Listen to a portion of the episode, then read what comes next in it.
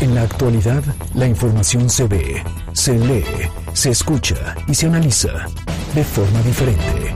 MBS Noticias Puebla, con Carolina Gil y Alberto Rueda Esteves. Comenzamos. Comenzó la cuenta regresiva en el proceso electoral. Nos quedan 29 días para ver a las candidatas y candidatos recorriendo las calles y pidiendo el voto. 29 días de escuchar propuestas, promesas, compromisos. Pero lo más importante es que son 29 días para analizar y reflexionar, además de pensar muy bien a quién beneficiaremos con nuestro sufragio. Y no es una decisión menor. La apatía que hemos mostrado en los últimos años en los comicios nos ha llevado a tomar malas decisiones y a sufrir las consecuencias. Decir, la política no me interesa, no le creo a ninguno, no voy a votar, genera un vacío de decisión que le da el control a las minorías para elegir a quienes nos van a gobernar durante largos periodos. Entiendo la desconfianza, yo la vivo, pero formamos comunidad en una ciudad, un estado, un país, y por lo tanto nos vemos afectados por las decisiones que se toman de quienes llegan a la presidencia municipal, al Congreso del Estado y a la Cámara Alta. No es elegir al que nos caiga mejor no es optar por el que conocemos. No es buena opción darle nuestro voto a quien nos lo paga. Es leer, escuchar y entender cada propuesta para identificar la viabilidad y descartar a quienes prometen lo que simplemente no van a poder cumplir. Y es aquí donde entra nuestro compromiso ciudadano y la colectividad, donde debemos comprometernos con nosotros y con los nuestros, donde o votamos o no nos quejemos después de la realidad que estamos viviendo. No olvide que el abstencionismo no suma, pero sí le permite sumar a los partidos políticos de voto duro significativo y clientelar. Soy Carolina Gil y esto es MBS Noticias.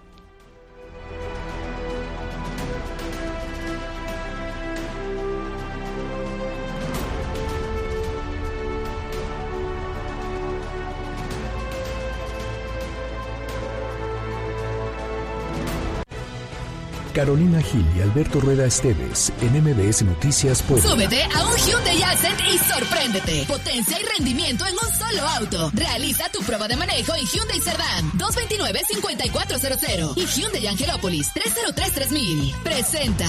Todos a opinar. Hoy en Todos a opinar la pregunta para que participen es... ¿Confías en que las y los candidatos cumplirán con las promesas de campaña? Nuestras opciones de respuesta son sí, eso espero. No, no lo harán. Solo algunos.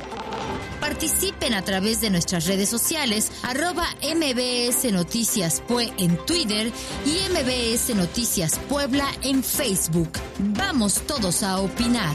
Súbete a un Hyundai Accent y sorpréndete. Realiza tu prueba de manejo en Hyundai Cerdán sobre Boulevard Hermano Cerdán y Hyundai Angelópolis en Beatrix Kaitul y ponga a prueba un motor Hyundai. Presentó. Todos a opinar.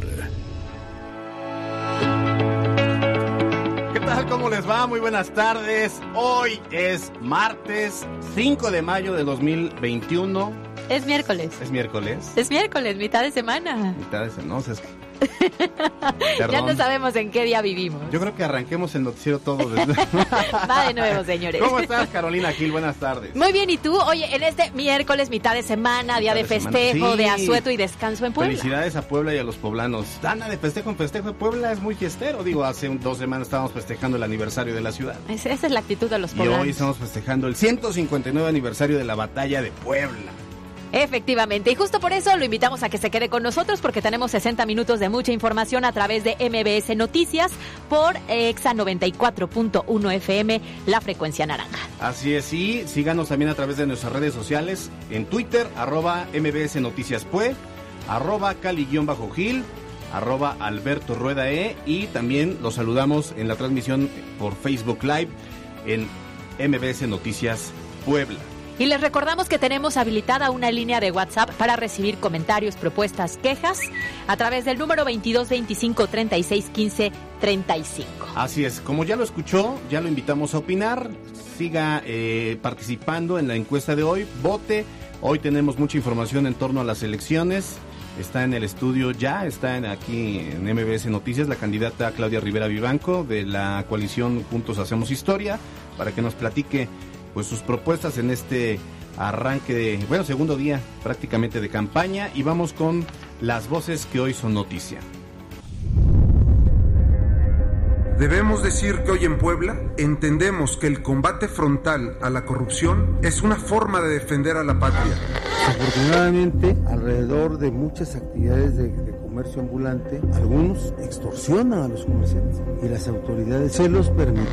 Afortunadamente, el biológico de Sinovac llega entre el sábado y el domingo, por lo que ya estaremos aplicando las segundas dosis a partir del martes. Todos en esta sociedad se deben de ajustar a lo establecido y publicado en los decretos del Ejecutivo del Estado. Es por su seguridad y por la seguridad de todos. Estaremos incorporando la primera red de videovigilancia propia del municipio. Hoy no la tenemos. No podemos seguir permitiendo que en Puebla pasen este tipo de cosas y por eso estamos aquí para corregir el rumbo en materia de seguridad. Aún 38 personas permanecen hospitalizadas derivadas del incidente de la línea 12 del metro. Lamentablemente, el número de fallecidos hasta ahora es de 25.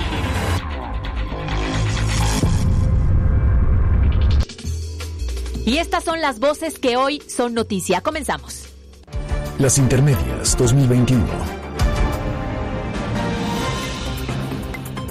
Seguramente usted como nosotros notó que los únicos que no acudieron a los arranques de campaña fueron la sana distancia y la prudencia. Y es que a través de redes sociales, Alberto, a todos nos tocó ver pues eh, algunas imágenes que compartieron los diferentes candidatos que iniciaron ya su camino a la contienda electoral, donde se notó una importante aglomeración de personas a pesar de la emergencia. Así es, y esto no es un tema menor y ante este escenario pues la Secretaría de Gobernación a través de Ana Lucía Gil Mayoral reconoció que todos, todos, todos deben acatar las medidas de sanidad establecidas para evitar cualquier tipo de sanción. Escuchemos la voz de la encargada de la política interior en el Estado. Todos en esta sociedad se deben de ajustar a lo establecido y publicado en los decretos del Ejecutivo del Estado. Es por su seguridad y por la seguridad de todos. Emitimos unas recomendaciones muy puntuales que se le hizo llegar al consejero presidente del Instituto Estatal Electoral del Estado y esperemos que hayan podido ser compartidas con todos los partidos políticos que a su vez se la hayan hecho llegar a los candidatos. Y mira, Alberto, en la actividad de campañas en su visita por Puebla, el dirigente nacional del PRI, Alejandro Moreno, señaló que el 6 de junio se juega el presente, pero también el futuro de los poblanos, y en el voto está entonces el destino del país. Así es, y fíjate que en el arranque de campaña de Eduardo Rivera Pérez como candidato a la presidencia municipal de Puebla por la Alianza Va por Puebla, estuvieron también presentes los dirigentes nacionales del PAN y PRD, quienes indicaron que Rivera Pérez pues siempre está innovando, ya dejó en claro que cuando haya una propuesta y claridad, o cuando hay esto, pues hay buenos resultados por lo que requieren de su experiencia para corregir el rumbo de la ciudad de Puebla. Además, Eduardo Rivera, candidato a la presidencia municipal de Puebla, recibió el respaldo de los senadores. Eh, Julián Rementería y Miguel Ángel Osorio Chón, coordinadores del PAN y del PRI en la Cámara Alta respectivamente, así como con los, las senadoras Claudia Ruiz Macié y Nadia Navarro, quienes lo acompañaron a colocar calcomanías a los vehículos de sus simpatizantes congregados en la Plaza de la Victoria. Y esta mañana la candidata de Morena y PT a la presidencia municipal de Puebla, Claudia Rivera Vivanco, participó en la presentación de la red de candidatas del Estado de Puebla.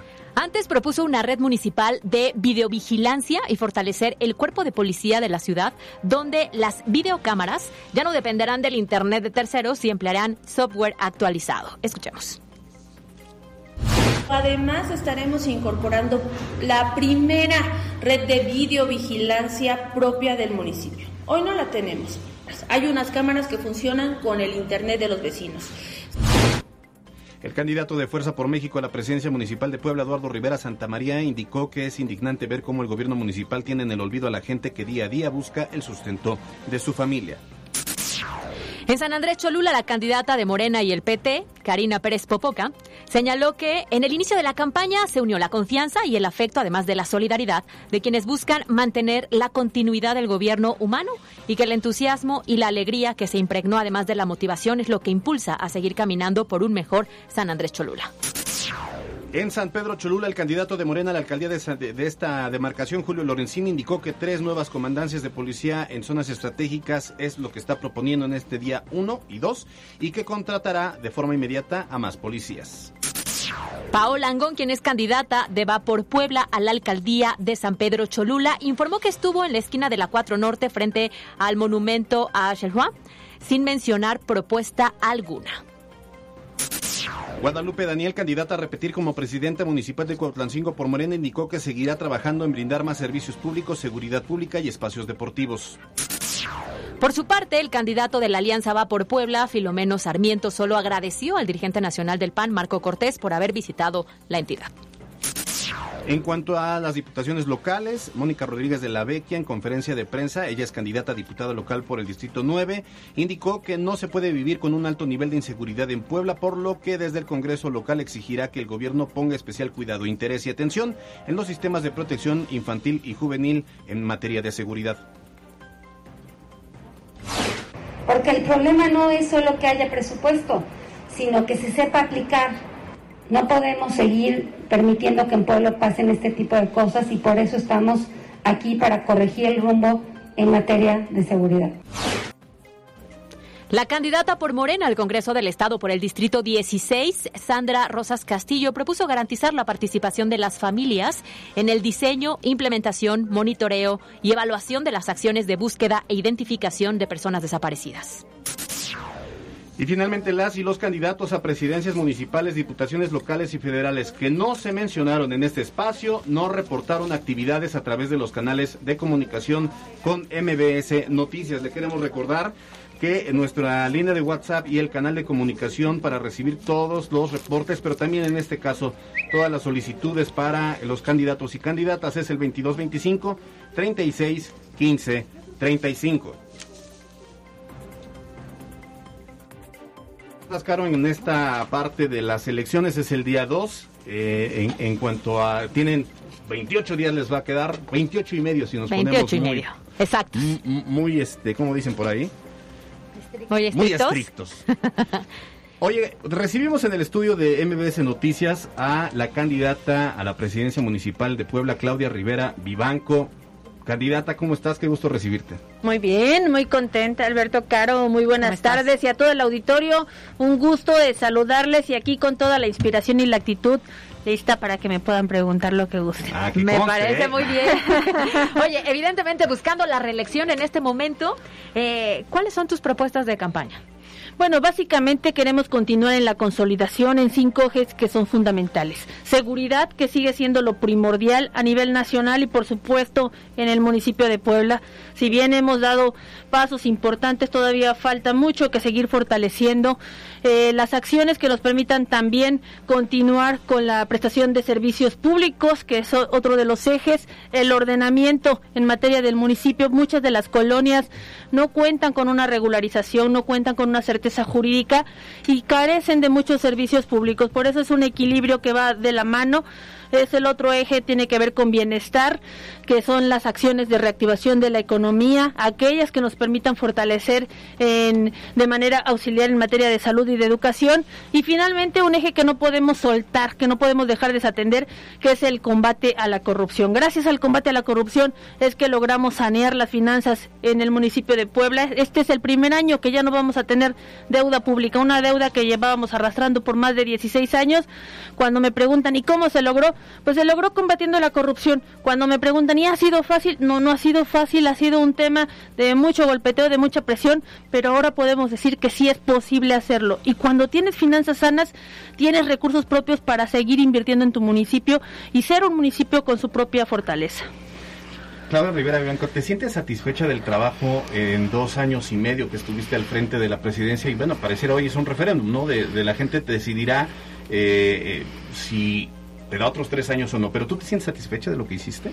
Bueno, me siento eh, muy contenta por la participación que he observado de la ciudadanía que me ha acompañado, porque los resultados, el punto que nos ha tocado hasta el día de hoy ha sido resultado del esfuerzo del trabajo participativo. El modelo de gobernanza cambió, dejó de ser gobernar para a gobernar con y con era con el mandato popular a través de la participación de la gente.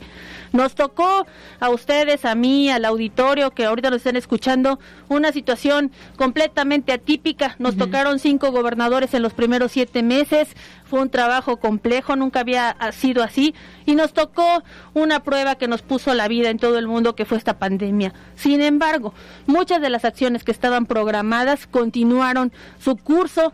Logramos seguir con esta encomienda de fortalecernos financieramente como parte del municipio, nos permitió seguir con acciones en fortalecimiento de seguridad. Algunos me preguntan, oye, ¿cómo estábamos antes? Bueno, pues además de que nos faltaban eh, policías, además de que estaban eh, sin controles de confianza. Ahora, eh, 2020, el municipio fue evaluado como las policías que mayor porcentaje de controles de confianza alcanzó a nivel nacional. Hoy ya tenemos a la policía mejor pagada de todo el estado y hoy ha crecido nuestra fuerza policial.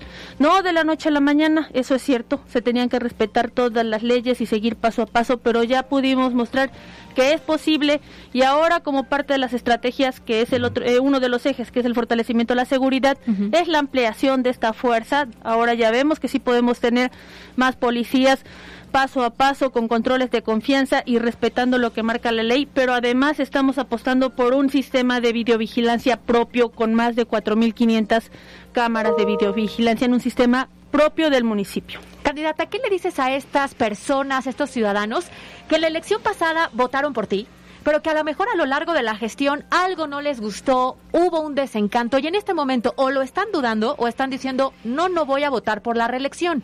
¿Qué les dirías? Bueno, primero que sigamos eh, apoyando esta transformación, que sabíamos que no iba a ser de la noche a la mañana, pero que necesitaba a hombres y mujeres con valor, con determinación, pero sobre todo que estaban dispuestos, que estábamos dispuestos a seguir compartiendo nuestra voluntad, nuestra fuerza. Yo lo pensaba antes como activista, lo pensé en la campaña pasada, lo he pensado en estos dos años y medio que tuve la oportunidad de servir y lo sigo pensando ahora. Nadie va a venir a resolver ni arreglar nuestra casa si los mismos que aquí vivimos no somos capaces de involucrarnos, de volvernos en esta comunidad solidaria. No se trata de que pensemos igual, sino de que seamos capaces de sumar en objetivos en común. Y el objetivo es muy claro, se llama Puebla y se llama México. Y eso es lo que quiero que sigamos haciendo. En la campaña pasada a mí me dijeron, no se olvide de nosotros. Y he cumplido, he regresado a todos los puntos, no he dejado de caminar las juntas auxiliares, las inspectorías. Soy la primera realmente en llegar a todos esos puntos y no dejar de trabajar. Todavía faltan muchos pendientes, sí, por supuesto, pero estamos ahora más fortalecidos como municipio, tenemos mayor fortaleza y mayor alcance para seguir avanzando en esto.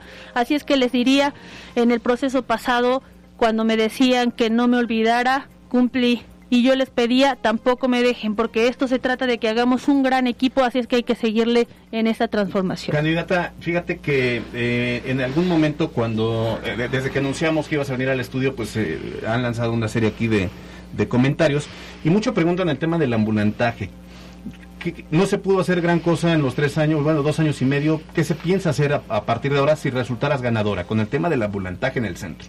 Bueno, a ver, es muy claro, la estrategia se tiene que atender de fondo. Nosotros nos hemos enfocado en una dinámica que no discrimine. Son familias y hay necesidad de empleo, de ingresos, de llevar un sustento a la casa. Eso es una realidad y creo que eso todos lo sabemos. ¿Qué pasó en el pasado? ¿Qué nos tocó recibir? Pues algunas mafias, es decir, algunos liderazgos, algunos grupos, ya pudimos observar que fueron diseñados, que fueron utilizados para ser eh, manipulados, para lucrar con la dignidad de las personas. Esos liderazgos generaron una tipo de organización delictiva. Eso es una realidad. Ya pudimos ahora observar con lo que pasó el día de ayer que muchos que son candidatos hoy del PRI, del PAN, utilizan ese tipo de liderazgos para generar confrontaciones. Eso es algo que denunciamos cuando entramos. Nunca antes se había formalizado una denuncia para irlo atendiendo de raíz. ¿Qué es lo que pasó con la informalidad? Que se dejó de tener la capacidad en años atrás de formalizar el empleo, es decir, de generar un empleo formal. ¿Quién puede coadyuvar en eso? Es una sinergia que se hace entre el sector empresarial, entre la industria que tenemos en el municipio y en la zona metropolitana, como eh, la parte automotriz como la eh, metalmecánica, siderúrgica, etcétera, y coadyuvar en una coordinación, en una vinculación de empleo de la mano de universidades para reactivar esta economía que permita esta contratación de empleo formal. Pero a la par de ello, el tercer elemento que, agregaría es la estrategia que se ha venido planteando, el mejoramiento de la imagen urbana, es decir, la recomposición de muchas de las vialidades, por ponerles en el ejemplo de la parte del centro, que es algo que venimos trabajando, que ha sido muy complicado avanzarle, incluso con esta estrategia que el gobierno federal ha echado a andar, pero esas son de las vialidades que tienen más rezago, que tienen más atraso, que carecen de iluminación. La 12, donde están... la 8, la 10, la 12, la 14 poniente, de la 11 sur hasta el Boulevard 5 de Mayo. urge arreglarse y eso es parte de lo que se ha venido proponiendo desde desde meses atrás. Ahora parte de la estrategia, por eso decía yo, que va en esos tres líneas. La generación del empleo formal, la reactivación y la coordinación con la vinculación de los sectores empresariales y la inversión en imagen urbana y en servicios públicos. Pero es un fenómeno que se va a poder, eh, se le va a encontrar una solución o ya no y es una batalla perdida. El comercio informal. No, no, por supuesto que no es una batalla perdida, pero hay opciones de hacerlo trabajándolo de fondo, que es un proceso lento, yo tengo que decirlo con toda la verdad, con toda la certeza. ¿Alcanzarán seis? ¿Alcanzarían seis? No, por supuesto. A ver, lo que estamos apostándole es a una reactivación de la economía, es decir, de la generación del empleo formal. Eso, esa generación del empleo formal reduce, por supuesto, la informalidad. Y aquí estamos hablando de establecimiento en vía pública y de establecimientos fijos que no están dentro de la formalidad. Es decir, es una visión de desarrollo económico y de desarrollo humano. Eh, hemos atendido lo de fondo, de tal suerte que las cifras que arroja el censo de el censo económico del INEGI en 2019 es que se ha logrado reducir unos puntos, tampoco es la, la, la gran cosa aún, pero unos puntos se logró reducir esa informalidad. De tal suerte o a qué se va debiendo entre algunos elementos a que ha habido o se ha tratado de buscar esta vinculación entre el sector empresarial. No es fácil, es cierto, no es una tarea fácil, pero tiene que ir de la mano de varios componentes. Por eso decía yo, el ordenamiento a través de la mejora del desarrollo urbano, de la imagen urbana en algunos puntos de la ciudad, tanto en el centro como en la periferia, va también de la mano con esta visión del ordenamiento del transporte público. Donde hay una gran concentración de transporte público, hay una gran concentración de personas. Donde hay una gran concentración de personas, es un espacio susceptible para el comercio, para el intercambio de mercancías. Por lo tanto, ven que obedece a todo un fenómeno que se tiene que ir eh, integrando, trabajando de manera coordinada. Oye, candidata, y justamente en este tema de la integración y los ejemplos que ahorita has dado, por ejemplo, con el, en el centro histórico, eh, hay decisiones en las cuales se ha vuelto sumamente polémico porque le ha afectado a Puebla la distancia que hay de las del gobierno municipal al estatal. La distancia, la fractura, la separación, ¿afecta? Bueno, te he de decir, vistos y tratados como en el pasado a los municipios que se, veía, se les veía como subordinados, hubiera sido una problemática. Afortunadamente, el municipio de Puebla resultado quizás de los primeros siete meses con cinco gobernadores o en la relación tan compleja con cinco gobernadores distintos nos obligó a tener que enfocarnos en nuestras propias competencias como municipio y a hacer esta estrategia de fortalecimiento de abajo hacia arriba. El municipio de Puebla ya no es un municipio que tiende la mano para pedir, es un municipio que se ha fortalecido en sus finanzas y que tiene con qué hacerle frente. Somos de los pocos municipios que no tuvo que recurrir a un endeudamiento en medio de esta pandemia. Entonces, ¿en este momento ya no afecta? A mí me parece que la coordinación entre todos los órdenes de gobierno son fundamentales. Yo lo he mencionado en repetidas ocasiones. La ciudadanía no nos da su confianza, no nos contrata para llevarnos bien, sino para dar resultados, para poner siempre esas soluciones, esas opciones. Pero cuando hay diferencias, tampoco uno puede callarse ni puede ser permisivo. Tiene que mantenerse firmes. Yo creo que esta ha sido una dinámica. A mí me decían que históricamente nunca había habido buena relación entre gobernadores y presidentes municipales, que eso de por sí ocurría. Si a mí me pregunta si eso es correcto, si eso es sano, considero que no, lo mejor es tener un trabajo, un clima de coordinación. ¿Es posible hacerlo? Sí es posible hacerlo porque es lo que venimos haciendo nosotros. No hemos soltado los temas, algunos que van de la mano con el gobierno estatal han ido un poco más lentos, eso es cierto, hay mucho atraso en muchas de las dependencias estatales. Sin embargo, la coordinación que, por ejemplo, se puede observar a través del municipio y la federación es relevante. Esa es una muestra de que sí se puede dar una vinculación directa entre los gobiernos locales y el gobierno federal. Ya pusimos el ejemplo de que sí es posible que un municipio pueda responder de manera directa, pueda fortalecer sus finanzas y pueda proponer acciones que les permita hacer una coordinación con otros órdenes de gobierno, como en el caso del municipio de Puebla con la federación. Oye, eh, candidata, ya para cerrar esta entrevista, por último, eh, agradeciendo por supuesto tu apertura, te vamos a hacer mención de 10 palabras o 10 elementos y lo primero que se te venga a la mente. ¿Te parece? Arrancas. a ver, Morena. La transformación. AMLO, Andrés Manuel Observador. Mi líder, el presidente de México, mi compañero. Ambulantaje. Una tarea que se tendría que atender de fondo. Miguel Barbosa. El gobernador. Puebla. Esta ciudad de esperanza y de fuerza. Empresarios. Unos aliados para hacer esta transformación de manera sustancial. Gabriel Biestro. Un compañero, buen brigadista. Eduardo Rivera el candidato del PRI. IE. El árbitro del encuentro. Seguridad. Una prioridad en todo el territorio nacional, un avance, pero todavía hay que seguirlo construyendo más. Moreno Vallismo. Bueno, todavía hay que luchar con las secuelas y los estragos de ello. Claudia Rivera Vivanco, gracias por haber estado con nosotros en MBS Noticias. Creí que esa era otra pregunta, Claudia Rivera Vivanco, la próxima presidenta municipal y les pido su acompañamiento. Sabíamos que esta lucha no era de la noche a la mañana, pero cuento con todas y con todos a darle. Muy bien, gracias candidata. Ella es Claudia Rivera Vivanco, candidata de Morena y PT a la presidencia municipal de Puebla. Vamos a un corte y regresamos con más información. MBS Noticias Puebla con Carolina Gil y Alberto Rueda Esteves. Información en todas partes. Continuamos. Los temas de hoy en MBS Noticias Puebla. De manteles largos en Puebla. Festejamos y recordamos, además de conmemorar, el 159 aniversario de la Batalla de Puebla. Esa histórica batalla en la que el ejército mexicano venció al ejército francés en 1862 que buscaba invadir nuestro país. Así es, se trata de un festejo muy diferente al que estábamos acostumbrados porque pues estamos en medio de la pandemia. Sin embargo, el gobernador Miguel Barbosa aprovechó esta fecha para señalar los cuatro enemigos que hoy enfrentamos, no solo en Puebla, sino en todo el país.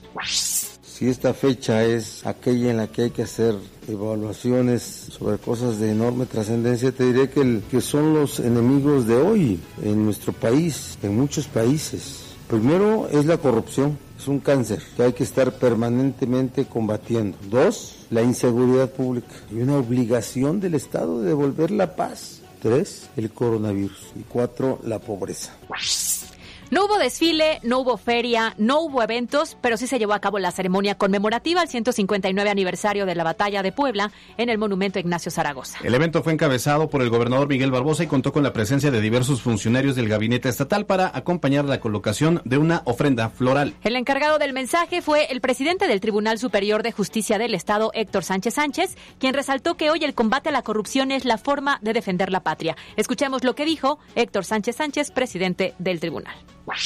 Al margen de la ley, nada por encima de la ley nadie? Debemos decir que hoy en Puebla entendemos que el combate frontal a la corrupción es una forma de defender a la patria y que la convicción de anteponer los valores a los compromisos personales es la forma de ser patriota.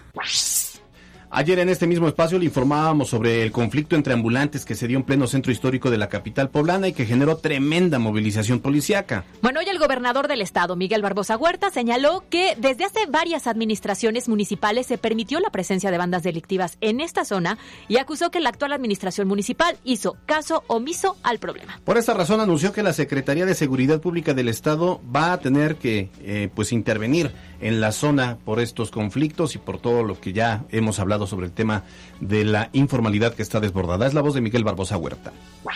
Desafortunadamente, alrededor de muchas actividades de, comercio ambulante, algunos, la mayoría no es así, la mayoría trabaja mediante actividades lícitas, honestas, gente buena, pero otros extorsionan a los comerciantes. Venden el espacio y las autoridades se los permiten. Se los permite. El gobierno del Estado va a intervenir.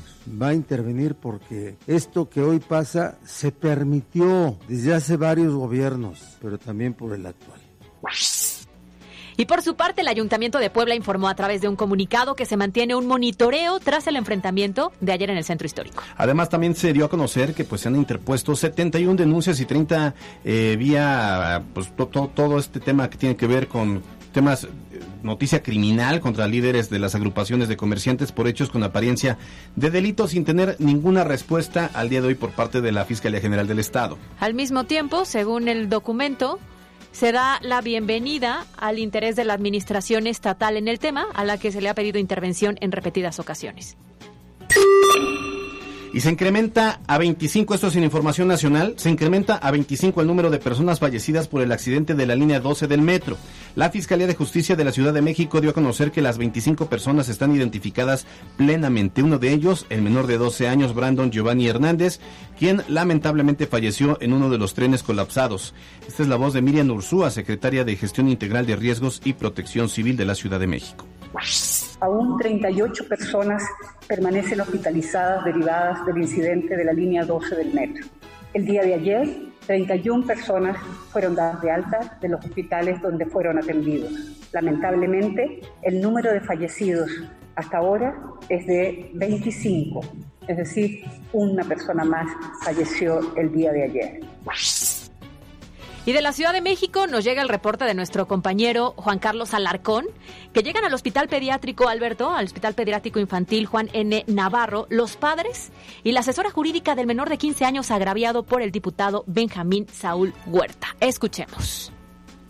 Ah, bueno, pero eso es última hora. Nos aumenta la producción, que bueno, más adelante tendremos la información detallada, pero que eh, esto es lo que está ocurriendo en este momento en la Ciudad de México con el caso de Saúl Huerta, que está llegando ahí los padres de al hospital pediátrico, los padres de este menor abusado por eh, Saúl Huerta, que por cierto, quién sabe dónde está y no entendemos como por qué no han agilizado el, el tema del desafuero. Pues ya decía, ¿no? De aquí hasta qué mes se iba a llevar a cabo y entonces pues tiene de cierta manera pues mucho tiempo para huir. Para huir, para fugarse. Muy bien, hasta aquí los temas de hoy, vamos a la pandemia.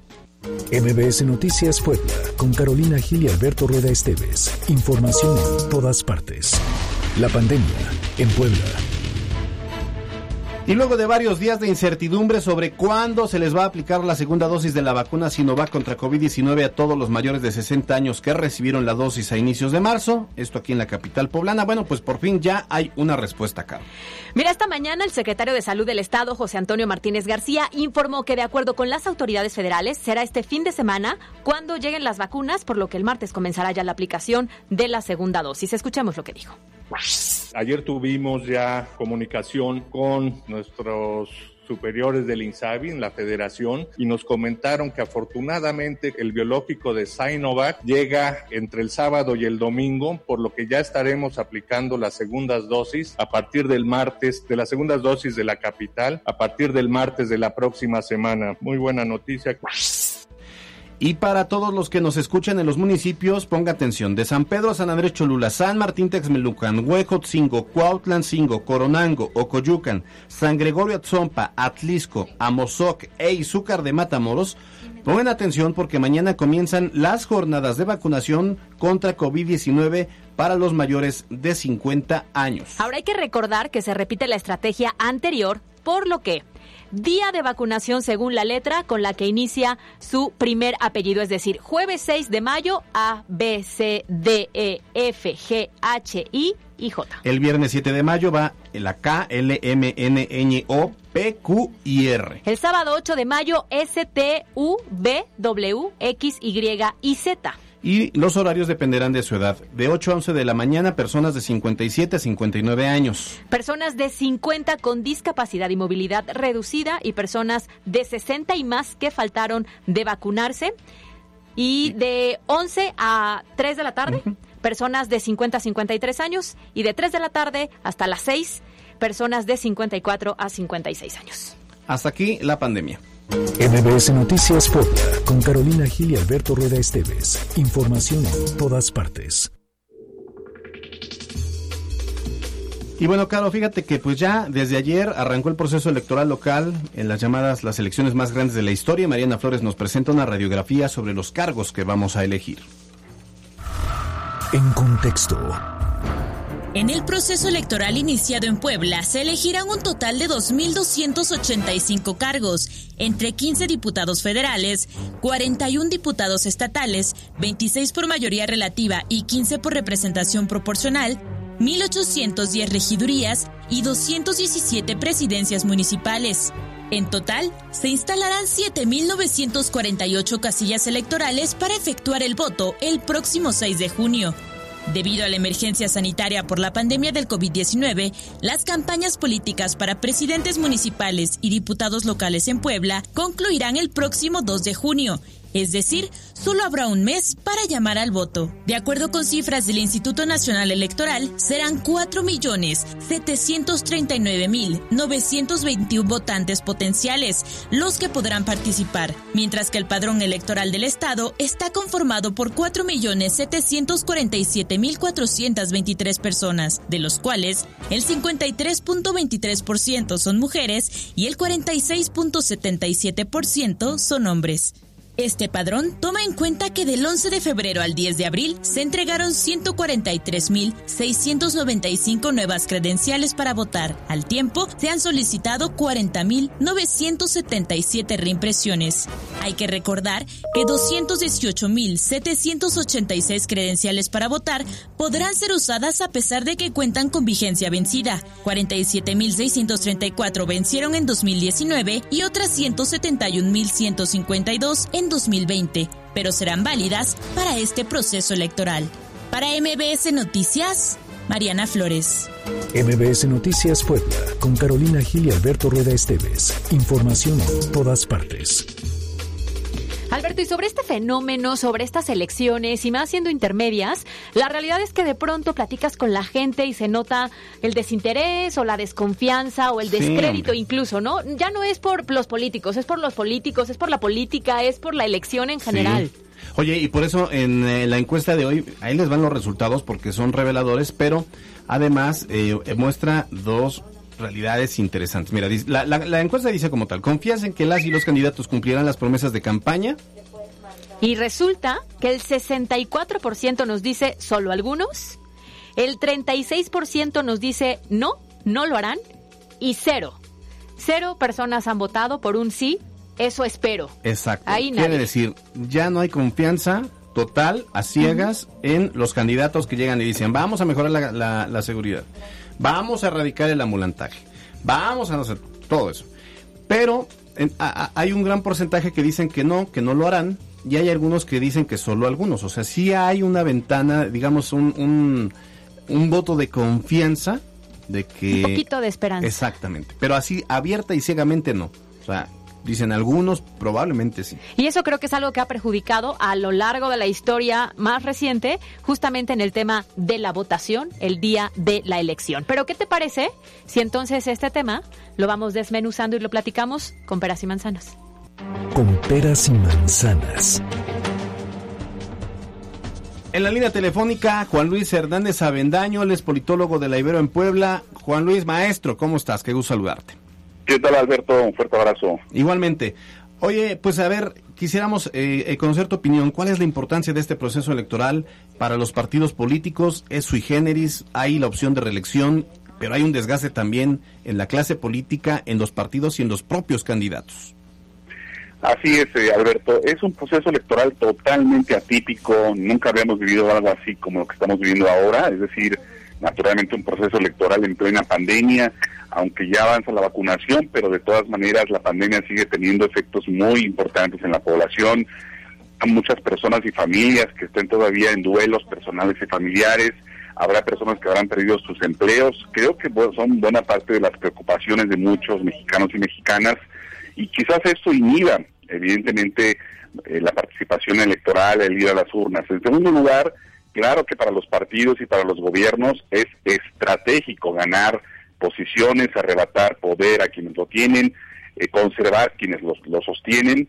Para los partidos y para los gobiernos son elecciones estratégicas, son más de 21 mil puestos de elección popular, federales y locales. Pero para los ciudadanos La clave es exactamente esa, sentirán los ciudadanos que hay algo en juego realmente, que el llamado a las urnas es vital y fundamental para quitarle el poder particularmente a Morena a nivel federal, eh, que no en la mayoría o que sí la sostenga y que la amplíe. Eso me parece, Alberto, que es la clave y creo que en grosso modo me parece que no veo a los electores tratando de, de, jugar estratégicamente en este proceso electoral.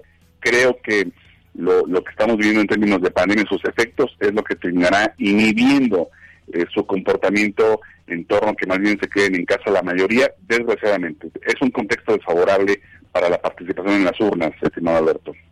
¿Qué ocurre con el tema justamente del desinterés que muestran muchos de los ciudadanos, específicamente en este tema de la contienda intermedia? ¿Cómo contrarrestar eso? ¿Cómo evitarlo?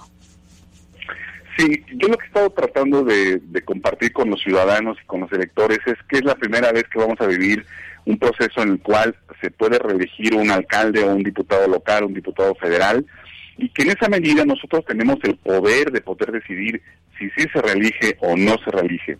En México la reelección siempre ha existido, particularmente en municipios y en diputaciones, no, eh, eh en, momento era no consecutiva. Es la primera vez que aparecerá como consecutiva.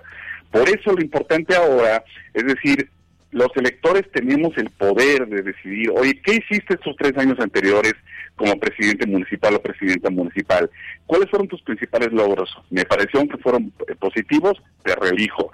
No me parece que hiciste un buen trabajo, no hiciste nada, etcétera, no te reelijo. Es decir, los electores hoy tenemos un poder muy importante. Lo hemos tenido siempre como electores, pero hoy más importante. Y entonces, en ese sentido, yo llamaría, evidentemente, a, a los electores a que se fijaran qué presidente municipal tienen, si quiere elegir o si quiere reelegir, qué diputado local, qué diputado federal, y en esa medida hacer presente nuestro poder. Nosotros somos los que contratamos, ellos son los contratados, y creo que esa cultura política es la que necesitamos aumentar en, en, estos tiempos muy importantes, en donde los electores hagamos sentir nuestro poder. Oye, Juan Luis Hernández Avendaño, politólogo de la Ibero, eh, ¿tú crees que, bueno, con este desgaste de partidos y de políticos, puede ser contrarrestado con estas figuras, entre comillas, ciudadanas en las boletas donde ya hay actores, comunicadores, deportistas y todos estos sujetos? Mira, los partidos políticos están viviendo sus peores horas de credibilidad, de autoridad moral. Los partidos políticos en general en el mundo en México particularmente son, la verdad, eh, digamos, instituciones de, poca monta, diríamos, sobre todo porque además en México los partidos políticos han mostrado eh, muy poca calidad, eh, han presentado muchos de ellos candidatos y candidatas impresentables. Y al mismo tiempo también, por lo tanto, pues se han visto necesitados de acudir a personajes famosos de la farándula, de los deportes, para tratar para tratar de jalar un poquito eh, digamos de, de, corrientes populares y que en esa medida pues por lo menos sean ganadores en las contiendas electorales.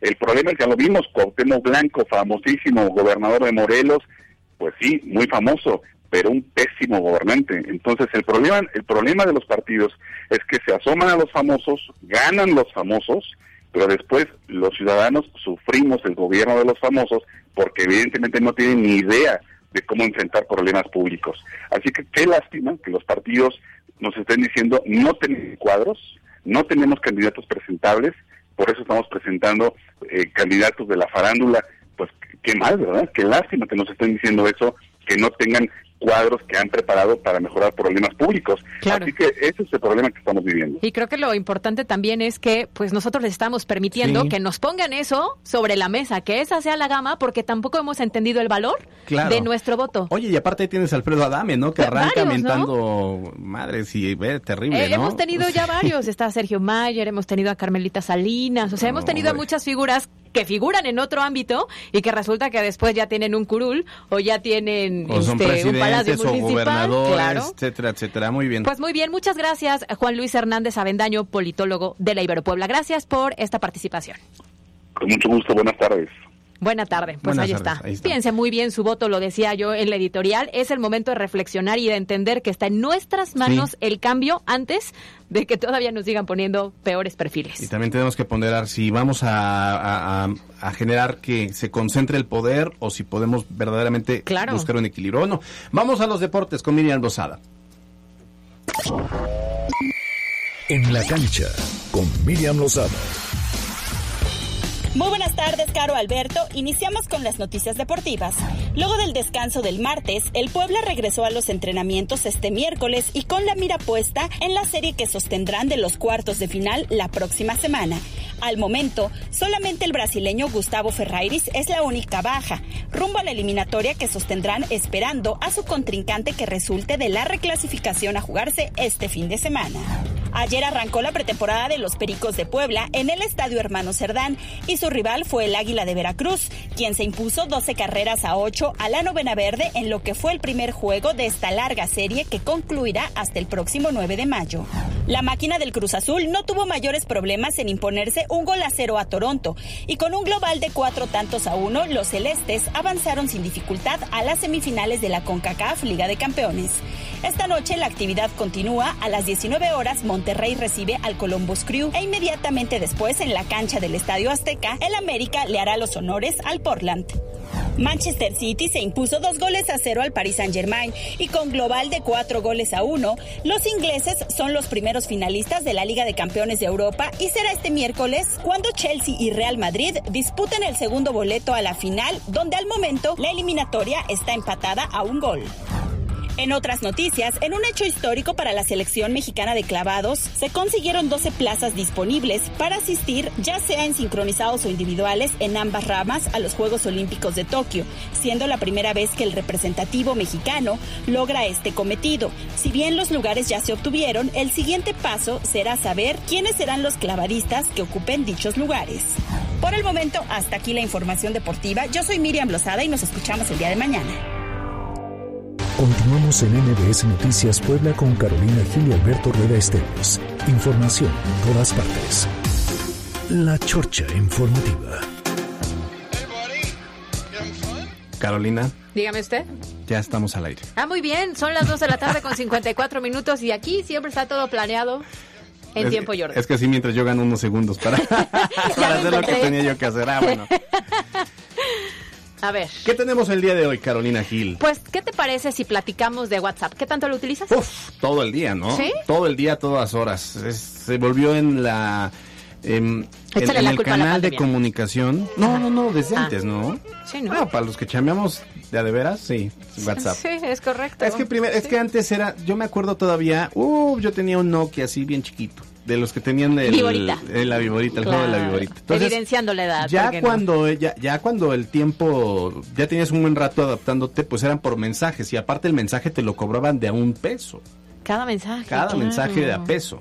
Imagínate, ahorita ya deberíamos el alma. Sí, no, no, no, no. Entonces, pues yo me acuerdo que por ejemplo ya uno se volvía hasta experto para escribir rápido, porque ves que por ejemplo para escribir la B tenías que apretar dos veces el 2. Los millennials no entenderán esto. No me acuerdo. Ah, ¿Sí? ya, ya. Sí, claro. O sea, Se me hace que era del tipo de tu teléfono. no. ella tenía Ah, bueno, BlackBerry. sí, sí, la tenía. Y era muy buena. No, no me acuerdo. Carolina la sencillita Gil. Venga, vente para acá. Ven a chorchear. Ven a chorchear con nosotros, jefa de información. No, no, porque entonces hacen, hacen complot en mi contra. Ah, ¿A, a quién ¿dónde me parece? Ya me parezco candidato. Es que me- Ya, ya soy como candidata. Ah, sí, este equipo, control, control, complot, en mi Complot. contra. No, es que No. ay, sí, está muy chiquita la alcaldesa. Bueno, resulta que, pero no, no a esta sí ya está así como que, a ver, voy para arriba. Ya. Oye, le invitamos y trae su chorcha ella solita. Ella trae ¿eh? solita, pues ella, los, los radioescuchas dirán, pues solita se entiende, porque pues como no la vemos. Claro, ella manda, nuestra manda. productora. Bueno, pero si era, o sea, si tú querías escribir, por ejemplo, MBS, tendrías que apretar, todavía me acuerdo, sería el 6, M, luego la V, el 8 dos, tres veces, ¿Qué tal? y ese era PQRS el 7. No, ahí sí soy equipo Carolina Gil. ¿verdad? No, no, no. O sea, la MSM, la BSB, la Después, cuando ¿no? se actualizó el software de esos teléfonos, ya era el texto predecible.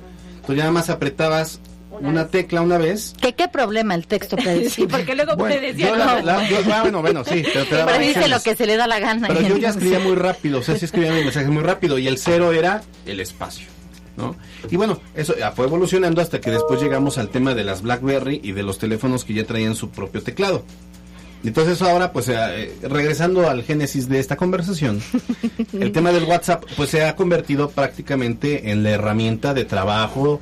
de- ya y luego están los grupos de WhatsApp, igual Ay, la- los otras grupos de WhatsApp mensajerías. que hay que ¿Qué tal silenciar. los- El grupo de los. A, a ver, acá tan solo en MBS tenemos el, Ay, el sí. grupo de todo el equipo.